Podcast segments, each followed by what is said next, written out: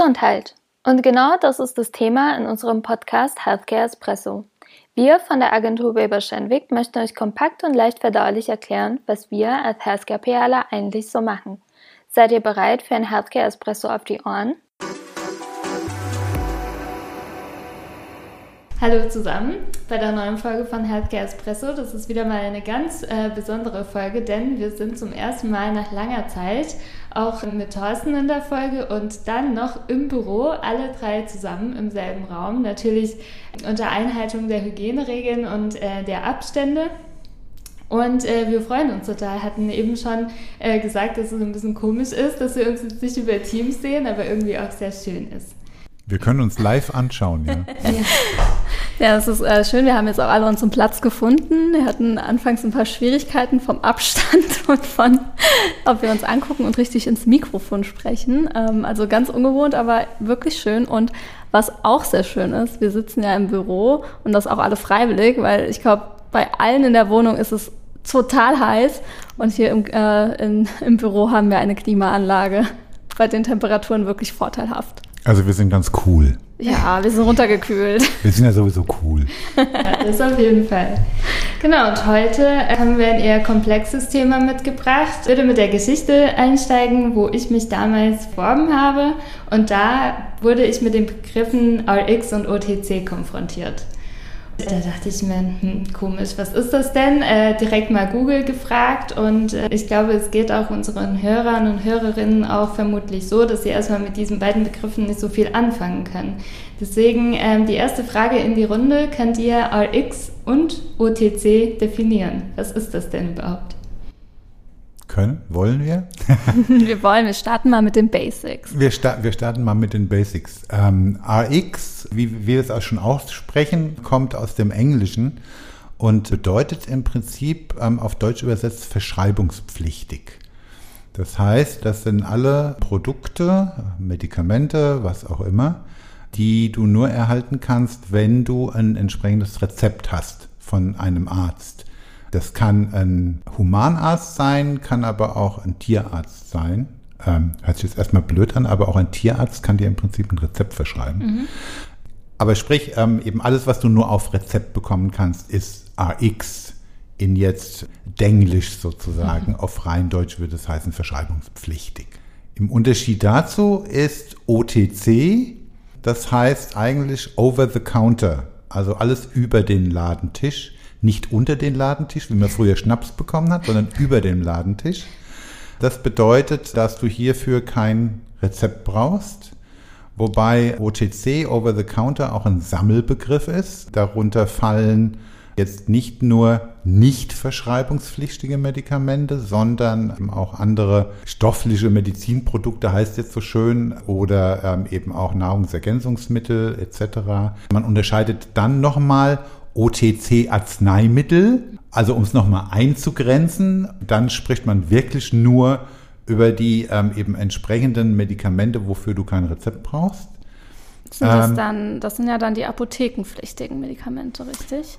Sowohl als auch. Sowohl als auch. OTC-Arzneimittel, da unterscheidet man nochmal zwischen apothekenpflichtigen und nicht apothekenpflichtigen. Das kennen wir alle. Manche bekommt man nur in der Apotheke, ähm, andere bekommt man eben auch im Drogeriemarkt. Hört sich alles ein bisschen wirr an, ähm, kommt auch immer darauf an, wofür das Unternehmen sozusagen das Approval, also die Genehmigung eben eingereicht hat. Ähm, aber das sind so die Unterscheidungen. Also einmal verschreibungspflichtiges Medikament. Ähm, logischerweise bekommst du das immer nur in der Apotheke. Das ist ein RX. Dann OTC, Sammelbegriff, wenn wir es jetzt nur auf Arzneimittel beziehen, ist es dann einmal ein nicht verschreibungspflichtiges, aber unter Umständen apothekenpflichtiges Produkt, heißt kriegst du nur in der Apotheke, oder ein nicht verschreibungspflichtiges Produkt, was du auch im Drogeriemarkt bekommen kannst. Das hat einfach unterschiedliche Hintergründe, weil man eben auch davon ausgeht, dass einige Produkte, die du auch ohne Rezept bekommst, halt erklärungsbedürftiger sind und die sollte es dann halt nur in der Apotheke. Was sind denn konkrete Beispiele? Also RX verschreibungspflichtig könnten Diabetesmedikamente sein. Da musst du natürlich zum Arzt davor, du hast deine Diagnose Diabetes und bekommst dann etwas äh, verschrieben, sei das Insulin oder andere Präparate. Wie ist es bei OTC? Was sind denn jetzt die Beispiele für die beiden Abgrenzungen, die du eben genannt hast? Die Abgrenzungen sind da auch ein bisschen ähm, schwierig oder individuell zu sehen, aber zum Beispiel ein Nasenspray. Ein Nasenspray mit bestimmten Inhalten ist ein klassisches, jetzt mal OTC-Produkt. Das kannst du sowohl in der Apotheke bekommen, ähm, kannst es aber auch in den Drogeriemarkt bekommen. Dann gibt es Apothekenpflichtige. Zum Beispiel gibt es da ähm, verschiedene, ich sage es mal, Schmerzmittel, die du zwar ohne Rezept bekommen kannst, die du aber nur in der Apotheke bekommen kannst. Hintergrund ist da ganz einfach, dass man gesagt hat, mh, hm, gerade eben auch bei Schmerzmittel, dann sollte schon aufgeklärt werden, beziehungsweise der Apotheker sollte schon mal nachfragen, wofür brauchen Sie das und ist es dann überhaupt das Richtige sozusagen? Ja, vor allem wichtig ist da ja auch, wenn man irgendwelche anderen Medikamente nimmt, ja. ob man das verträgt. Also es gibt ja gerade bei Schmerzmitteln, hat man ja, also gibt es Menschen, die haben eine Allergie gegen einen bestimmten Wirkstoff mhm. und dann sollte da in der Apotheke das vorher abgeklärt werden, ob ja. da eine Unverträglichkeit besteht und ja. so weiter, ja. Das, das ist auch, also Leute, die in die USA reisen, wissen aber auch, ähm, das ist halt länderspezifisch, da ist es unter Umständen ganz anders. Was es bei uns auch gibt, das ähm, sind dann aber auch so Grenzfälle, wo man äh, sich im Prinzip auch wundert, dass es manche Wirkstoffe, also auch bei Schmerzmitteln oder sonstigen gibt, die in hohen Dosierungen verschreibungspflichtig sind, in niedrigeren Dosierungen aber nicht mehr verschreibungspflichtig sind, sondern nur noch apothekenpflichtig sind. Also ist ein ich will jetzt nicht sagen heilloses Durcheinander, ähm, aber der Punkt ist einfach, man muss sich immer vergegenwärtigen, was ist es für ein Produkt, welche Wirkung und eventuell welche in Anführungszeichen Nebenwirkungen kann es haben, weil man muss sich einfach vergegenwärtigen, alles was wirkt, wirkt nicht unbedingt ausschließlich nur positiv, mhm. sondern wirkt irgendwie auch noch anders. Und darum geht es dann halt, ähm, um eventuelle Nebenwirkungen einordnen zu können. Und was bedeutet das jetzt für unsere Arbeit? Wir hatten das ja schon äh, in einigen Folgen. Wir machen hier Fachkommunikation für Ärzte, wir machen aber auch Patientenkommunikation. Wir können ja auch für beide Richtungen, sowohl für RX als auch für OTC, Fach- und Patientenkommunikation machen. Worauf müssen wir da achten oder was ähm, ist besonders wichtig, wenn wir mit diesen Produkten arbeiten? Vielleicht sage ich kurz was zu den Zielgruppen und dann eben Alicia hat sich ein bisschen fit gemacht im Hinblick auf die rechtlichen Rahmenbedingungen. weil da gibt es logischerweise eben auch Unterschiede. Fangen wir einfach mal mit den RX, was wir jetzt gelernt haben, Verschreibungspflichtigen an, weil ähm, die momentan bei uns eben in der Arbeit auch eine sehr große Rolle spielen. Also der überwiegende Teil, würde ich mal sagen, ist momentan verschreibungspflichtig, wofür wir arbeiten. Da ist es so, wie wir auch in unserer Folge von der Ärztekommunikation schon gesprochen haben, dass logischerweise bei den Verschreibungspflichtigen, wofür man ein Rezept braucht, die primäre Zielgruppe der Arzt ist für uns, weil es ist klar, wenn der Arzt das äh, Produkt nicht kennt, wird er es auch nicht verschreiben und dann kommt ähm, ein potenzieller Patient auch gar nicht in Berührung mhm. damit. Mhm. Das heißt also, hier ist der Fokus, die primäre Zielgruppe ähm, eben die Ärzteschaft die sekundäre, aber logischerweise auch der Patient, die Patientin. Die ähm, Gruppe sollte logischerweise auch informiert sein und informiert werden. Und ähm, vom rechtlichen Hintergrund ist es hier so bei den, bei den Ärzten, da die vom Fach sind und auch das entsprechende Verständnis haben, können wir denen alles an Informationen geben, mhm. bis auf Produktebene, auf Wirkstoffebene etc. pp. Und dann gucke ich Alicia an, bei den Patienten sieht es dann schon ein bisschen anders aus. Genau, wir haben nämlich verschiedene Regularien ähm, für unsere Kommunikation. Wir haben nämlich in Deutschland auch eben die Regularie, dass verschreibungspflichtige Arzneimittel in Deutschland nur für Fachkreise beworben werden dürfen. Das wird in Deutschland geregelt durch das HWG, das Heilmittelwerbegesetz. Dann kommt auch noch das AMG dazu, das Arzneimittelgesetz und außerdem noch das UWG, das Gesetz gegen den unlauteren Wettbewerb. Und äh, das Gesetz gegen den unlauteren Wettbewerb, das greift wiederum auch bei den OTC-Produkten. Und da ist es auch noch so bei den UTC-Produkten, dass wir, wenn wir Werbung dazu schalten oder eben die Pharmaunternehmen, dann muss auch immer der Hinweis äh, dazu bei Risiken und Nebenwirkungen fragen Sie Ihren Arzt oder Apotheker.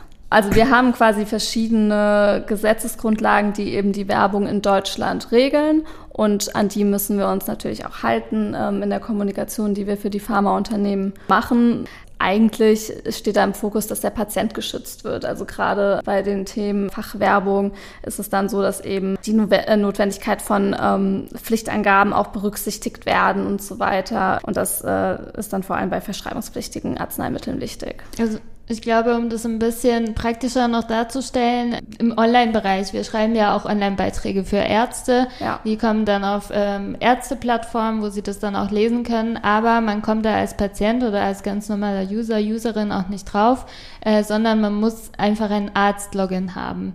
Und erst wenn ich das habe, kann ich auch diese Artikel lesen, so dass Patienten dann eben, wie du ja auch schon gesagt hast, dann auch geschützt sind, so das nur um ein bisschen die trockene Theorie praktischer zu machen. Ja, und was auch noch dazu kommt, äh, Thema Pflichtangaben, was ich ja gerade gesagt habe, also wir müssen, wenn wir eine Anzeige schalten, dann ist die auch immer als Anzeige gekennzeichnet dass quasi der Arzt sieht, okay, hier handelt es sich jetzt um eine, um eine Kooperation oder eine Anzeige von einem Pharmaunternehmen und es sind eben auch die Pflichtangaben zu dem jeweiligen Produkt dann entsprechend verlegen. Wenn sich jetzt der, der die Hörerinnen Hörer gefragt hat, hm, Alicia redet die ganze Zeit von Werbung und Anzeigen, aber wir sind ja eine PR-Agentur, wir machen ja keine Werbung und wir machen ja auch keine Anzeigen, dann liegt es begründet in der Auslegung und in der Sinnhaftigkeit des Gesetzes, was Alicia gesagt hat, also Heilmittelwerbegesetz. Hintergrund ist da einfach, ähm, wie Alicia schon angedeutet hat, eigentlich zum Schutz des Patienten dass der Gesetzgeber sich gesagt hat, okay, wenn jetzt ein Pharmaunternehmen über ein Produkt oder über eine Therapie spricht, mit dem ganzen Knowledge, was da vorhanden ist, medizinisches Wissen etc. pp. Und demgegenüber sitzt ein Patient, der jetzt im Normalfall nicht diese Ausbildung und das Wissen hat, kann das Unternehmen äh, den praktisch dazu überzeugen, irgendetwas zu kaufen, zu nehmen, obwohl er es gar nicht richtig einordnen kann und keine Ahnung davon hat. Das will man unterbinden. Deshalb dieses Heilmittelwerbegesetz, das besagt halt, dass ein entsprechendes Pharmaunternehmen über das Produkt, über den Inhaltsstoff nicht an den Patienten kommunizieren darf als Absender. Das ist eigentlich der, der Hintergrund von dieser ganzen Geschichte. Und jetzt kommen wir, ähm, warum fällt da PR auch drunter? Äh, PR also als Kommunikation. Der Punkt ist, wenn wir kommunizieren und informieren, schauen sich dann Gerichte an, ist es als Werbung auszulegen? Also sprich, wollen wir im Prinzip klassisch werben für mhm. ein Produkt? Und sobald das in Kraft tritt, ist es dann halt verboten. Also sprich, ähm, hier wird in der Gesetzgebung nicht unterschieden zwischen PR und Werbung und Kommunikation oder digital oder sonst wie. Es geht ganz allein um den Begriff Werbung, jetzt im Sinne von, ich will einfach ein Produkt bewerben. Das ist da der, der Hintergrund, warum wir auch in der PR, wo wir eigentlich keine Anzeigen schalten, sondern informieren über ähm, eben Geschichten, da aber eben auch logischerweise der Gesetzgebung Rechnung tragen müssen. Gibt auch Diskussionen, ist es sinnvoll, ist es nicht sinnvoll? Ich bin ja schon ein bisschen länger dabei. Von daher gesehen, ein bisschen in die Historie, wie vor schon etlichen Jahren dann ähm, sozusagen auch das Internet groß geworden ist, war es ja dann schwuppdiwupp jedem möglich, auch auf Internetseiten zu gehen von Unternehmen in USA.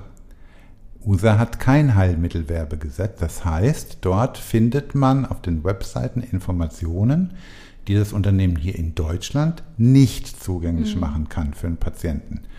Das heißt, dass im Prinzip äh, jeder Englisch sprechende Informationen bekommen kann, konnte und kann, die ein rein Deutsch sprechender nicht bekommen kann. Deshalb gab es da dann eben Diskussionen, macht es denn überhaupt noch Sinn? Aber letztendlich ist man dann zu dem ursprünglichen Gedanken zurückgekommen, um Patienten zu schützen. Nur noch eine kleine historische Anekdote und dann bin ich auch wieder still, hoffe ich. Dieses Inkrafttreten von Heilmittelwerbegesetz und warum wir das haben und dass wir das haben, ist in einem, in einem zeitlichen, historischen Zusammenhang mit der Kontergan-Affäre auch zu sehen. Mhm. Aber um jetzt auch die Angst der Hörerinnen davor zu nehmen, dass man hier als Rechtsexperte einsteigen Absolut muss, nicht. ist es überhaupt nee. nicht so. Wir haben ja hier auch Schulungen, das wird immer aufgefrischt und natürlich sind wir jetzt auch keine Anwälte oder sonst was. Dafür gibt es ja Leute, die das auch tagtäglich machen. Ich glaube, es ist nur wichtig, dass wir das auch immer im Hinterkopf haben. Und Alicia, wir machen das ja auch tagtäglich. Ich meine, ja, das, das sind wirklich, das muss man sagen, das sind die Basics. Also das lernt man auch von Anfang an. Okay, eine Pflichtangabe muss da rein. Also auch wenn wir eine Pressemeldung verschicken, was ja wirklich so unsere, unseres Klasse, unser klassisches PR-Instrument ist, um eben an die Fachkreise heranzutreten, dann schicken wir auch immer eine Fachinformation Informationen zum Produkt mit, wenn es wirklich um Produktkommunikation geht. Und das sind so die Basics, die da mitschwingen, die man dann auch kennt, okay, wir machen jetzt reine Fachkommunikation, richten uns an Ärzte und da können wir ja dann sowieso, ich sag mal, alles kommunizieren über das Produkt. Und im Prinzip, wenn man äh, zu dem Gedanken zurückkehrt, den das Gesetz eigentlich hatte, kann man äh, relativ schnell erkennen, will ich hier eigentlich oder spreche ich hier eigentlich oder informiere ich hier oder ähm, will ich nur eben sagen, ach, das ist ganz toll und bla bla bla, ähm, was wir ja im Prinzip nie so machen. Was ich ganz charmant fand, als wir ähm, am Mittwoch schon ein bisschen zu diesem Thema gesprochen haben, in der Patientenkommunikation bei RX-Produkten. Wir sagen eigentlich, wie toll das Produkt sein könnten, könnte, ohne zu nennen, was das ist. Und nur, wir beschreiben nur die Krankheit und die Symptome und irgendwie schwingt es mit. Ja, das ist also der, der, der Hintergrund. Also jetzt, ähm, Alisa hat ja eben gesagt, bei Ärzten ähm, haben wir jetzt erfahren, äh, können wir im Prinzip über alles auch sprechen. Bei Patienten aus diesem Grunde des HWGs dürfen wir über das Produkt nicht informieren. Das heißt aber, ähm, logischerweise dürfen wir darüber informieren, über die Erkrankung selbst und was da passiert und welche Therapiemethoden es im Prinzip gibt, ähm, worunter dann unter Umständen auch ähm, mehrere Arzneimittel oder Produkte fallen. Das macht ja nichts, aber wir können schon darüber informieren, was es an Therapiemöglichkeiten mhm. dazu gibt.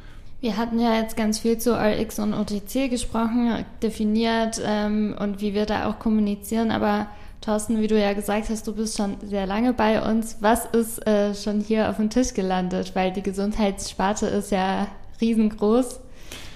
Du meinst jetzt äh, in, in, in Bezug auf was alles überhaupt, also Spektrum, welche Produkte überhaupt äh, schon mal eben von uns bearbeitet worden sind? Okay. Ja. Von Verschreibungspflichtigen würde ich sagen, gibt es fast keine Indikation, die wir jetzt oder die ich sag mal, in den letzten 25 Jahren nicht gehabt habe. Also von, ähm, Alicia hat genannt, oder ich glaube, Anita, du hast Diabetes, mhm. ähm, Onkologie, Urologie, eben ein Punkt kann ich klipp und klar eben sagen, wo ich lange für gearbeitet habe, aber da seid ihr vielleicht auch schon zu jung, Viagra, schon seit ewigen Zeiten. Also alle möglichen Erkrankungen und Indikationen. Auf der anderen Seite, wenn wir dann zu Medizinprodukten gehen, von Herzschrittmachern bis hin zu kürzlich Covid-19-Tests. Auf der anderen Seite OTC-Schiene, Nasenspray war schon dabei, wo ich mich dran erinnern kann. Eine Körperfettwaage, die auch dazu mhm. zählte.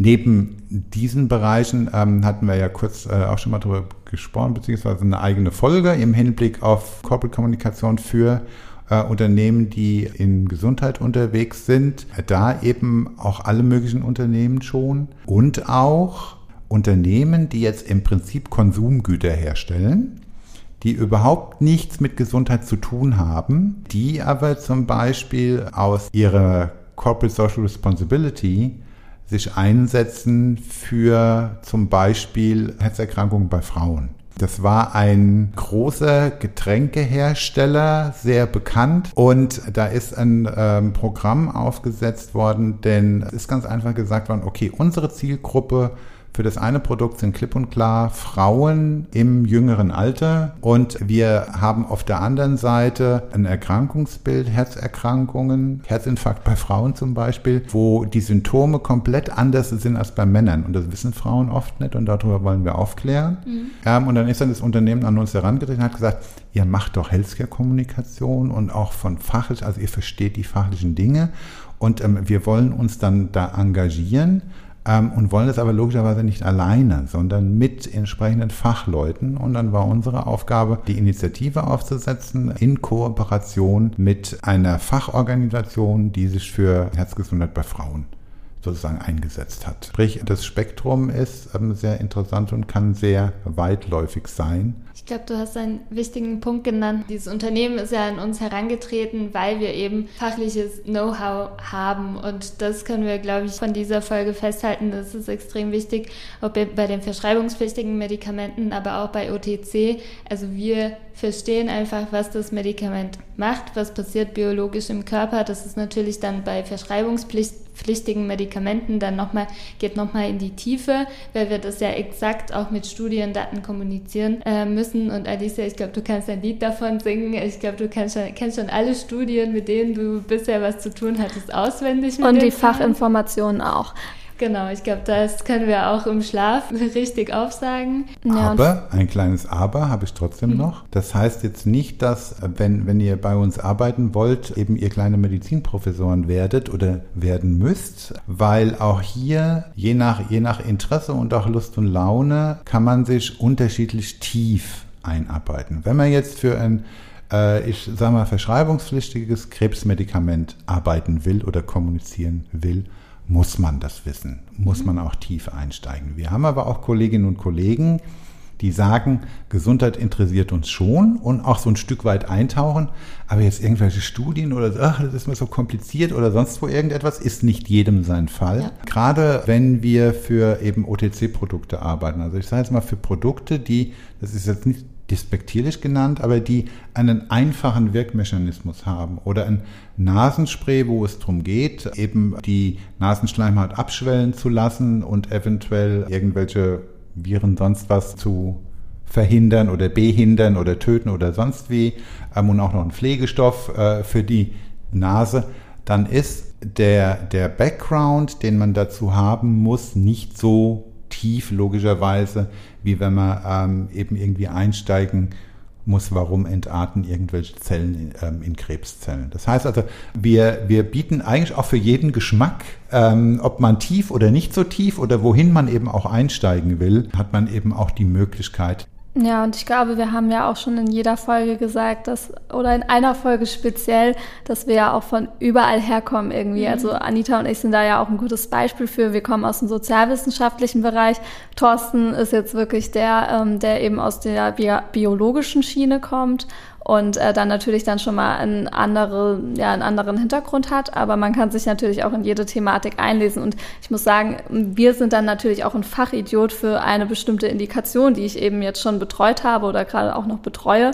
Und dann weiß ich eben ganz genau ganz viel zu dieser Indikation und zu diesem Produkt aber jetzt nicht unbedingt dann zu einer anderen Indikation beispielsweise. Es braucht jetzt aber auch nicht der, der Eindruck entstehen, dass man sich dann irgendwie erst drei Wochen einschließen muss und ähm, irgendwie irgendwelche Studien von irgendwelchen Professoren schnell hören muss, um es zu verstehen. Es sind ganz einfach eben auch, es kommt mit der Arbeit und es sind viel Erfahrungswerte. Auf jeden es Fall. Ist, es ist ähm, komplett klar, wenn du eine längere Zeit für irgendein Medikament, irgendeine Therapie eben arbeitest, du hörst ja alles, es kommt ja alles über deinen Schreibtisch, du siehst, was da eben auf Kongressen dazu gesagt wird, ähm, was zu dem, dem äh, unter Umständen ähm, einer anderen Therapie gesagt wird. Also sprich, man muss jetzt nicht in ein dreiwöchiges Studium oder Klausur gehen, ähm, sondern es kommt so peu à peu. Und wir haben ja auch noch unsere Medical Writer, die sich ja. damit ganz im Kern auskennen und sich auch damit auseinandersetzen und uns tatsächlich auch zuarbeiten und unterstützen. Und es gibt wirklich dann auch äh, Momente, wo ich irgendeine Sache bearbeite, zum Beispiel einen Text oder auch ein Konzept für eine Pressekonferenz. Das war jetzt wirklich erst letzte Woche. Und ich dann erstmal unsere Medical Writer angerufen habe und gefragt, hier kannst du da bitte nochmal drauf gucken und das bitte absegnen, ob ich das alles so richtig verstanden habe. Diese Folge ist recht komplex geworden, mhm. aber mein Bauchgefühl ist, dass wir jetzt eine gute Arbeit geleistet haben, das alles zu erklären. Aber wenn jemand jetzt noch Fragen hat, ähm, gerne einfach eine E-Mail an uns schicken. Wir beißen nicht. Wir haben auch schon Rückmeldungen bekommen und wir freuen uns auch immer sehr darüber. Von daher gerne über Instagram bei Weber Schenwick oder über unsere E-Mail-Adresse healthcareespresso.weberschenwick.com. Und ansonsten können wir auch die Thematik dann nochmal tiefer in einer weiteren Expertenfolge sozusagen aufbereiten. Aber ich würde sagen, dass für diese Folge haben wir jetzt ordentlich Input reingepackt. Daher würde ich zu unserer Outro-Frage schon mal direkt rüberspringen. Und diese lautet für diese Folge, Medikamente kaufen, gehst du in die Apotheke oder bestellst du online? Ich antworte am Schluss. Okay, Alicia. Dann starte ich mal. Ich glaube, ich habe noch nie ein Medikament online bestellt, weil meistens, wenn ich was brauche, ist es akut und dann ist man ja beim Arzt und danach gibt es unmittelbar im Feld vom Arzt irgendwo eine Apotheke und man kriegt es ja dann auch sofort. Also so ist es bei mir. Also ich habe tatsächlich schon mal online bestellt, beziehungsweise ich habe so ein Abo für meine Heuschnupftabletten, konnte ich dann einstellen und ich weiß, okay, wenn die langsam äh, weniger werden, dann kommt quasi Nachschub, ohne dass ich irgendwo hingehen muss. Aber Thorsten, du hast eine andere Meinung dazu. Ich bin, nein, ich bin überrascht, ich fühle mich jetzt doch nicht so alt, ähm, wenn, wenn ihr beide auch bei Apotheken einkauft. Ich habe schon gedacht, Apotheke habe ich noch nie von Ihnen gesehen. Ja, ich bin da so ein bisschen, wie auch immer, ich habe ja schon öfter eben gesagt, ich bin ein Digital Immigrant, ich bin damit nicht aufgewachsen, aber Medikamente prinzipiell nur Apotheke. Ich verweigere mich den eben Online-Apotheken. Das hat aber auch ganz einfach ähm, eben den Grund, dass ich denke, so Stück weit eben Beratung und Gespräch darüber möchte ich nicht vermissen und deshalb ist es so eine prinzipielle Frage, weil ich mir denke, wenn alle nur noch online bestellen, irgendwann gibt es dann keine Apotheke mehr oder nur noch zwei in Frankfurt. Und da habe ich keine Lust dann bis dahin zu latschen, mhm. wo dann letztendlich eine ist. Ist so ein bisschen, ja, also rein persönlich prinzipielle Angelegenheit. Mhm. Aber ich glaube, das kommt immer mehr äh, auch digital. Also ich habe neulich auch mitbekommen, sogar tatsächlich in der Apotheke, dass es Applikationen gibt, wo man die Symptome, die Probleme alles eingeben kann und dann eine kurze Beschreibung, was man, welche Probleme man hat und dann geht es zu einem Arzt, der sich für diese App angemeldet hat und du bekommst dann eine Empfehlung für ein Medikament oder sogar ein Rezept dafür und damit kannst du zur Apotheke und es abholen. Ich glaube, du hast hier gerade aufgemacht ein Thema für eine andere Folge. Definitiv. Ja, mir ist auch gerade in den Kopf gekommen, digitale Patientenakte, was ja momentan auch äh, super ja. Ähm, ja, entkommen ist. Aber wie du sagst, Thorsten, ich glaube, das sprengt den Rahmen. Ja, ich, ich, ich glaube, wir sollten nochmal, also ähm, für alle ähm, Hörerinnen und Hörer, unser Redaktionsplan ist schon ewig lang, aber wir sollten auch nochmal draufschreiben ähm, im Hinblick auf, ähm, ich würde jetzt mal sagen, Dr. Google oder Dr. Arzt zu Hause, weil da gibt es bestimmt auch unterschiedliche Auffassungen und es ist auch interessant, auch mal so ein bisschen die Zukunftsbrille aufzusetzen, ähm, wo macht es Sinn ja. digital und wo macht es vielleicht keinen Sinn. Aber wie gesagt, die Zuhörerinnen und Zuhörer, wenn ihr dazu Fragen habt, rüber damit und wir werden darüber diskutieren. Das auf jeden Fall. Nee, sehr schön. Ich freue mich sehr, dass äh, ihr beide heute wieder da wart, dass wir das jetzt sozusagen im Kernteam wieder mal äh, aufgenommen haben, eine neue Folge, was auch sehr informativ war und ich hoffe, dass äh, die Hörer und Hörerinnen davon auch viel mitnehmen konnten. Und ansonsten ist äh, heute Freitag, von daher wünsche ich euch ein schönes Wochenende und wir hören uns nächstes Mal. Alles klar, bis dann. Bis dann. Ciao.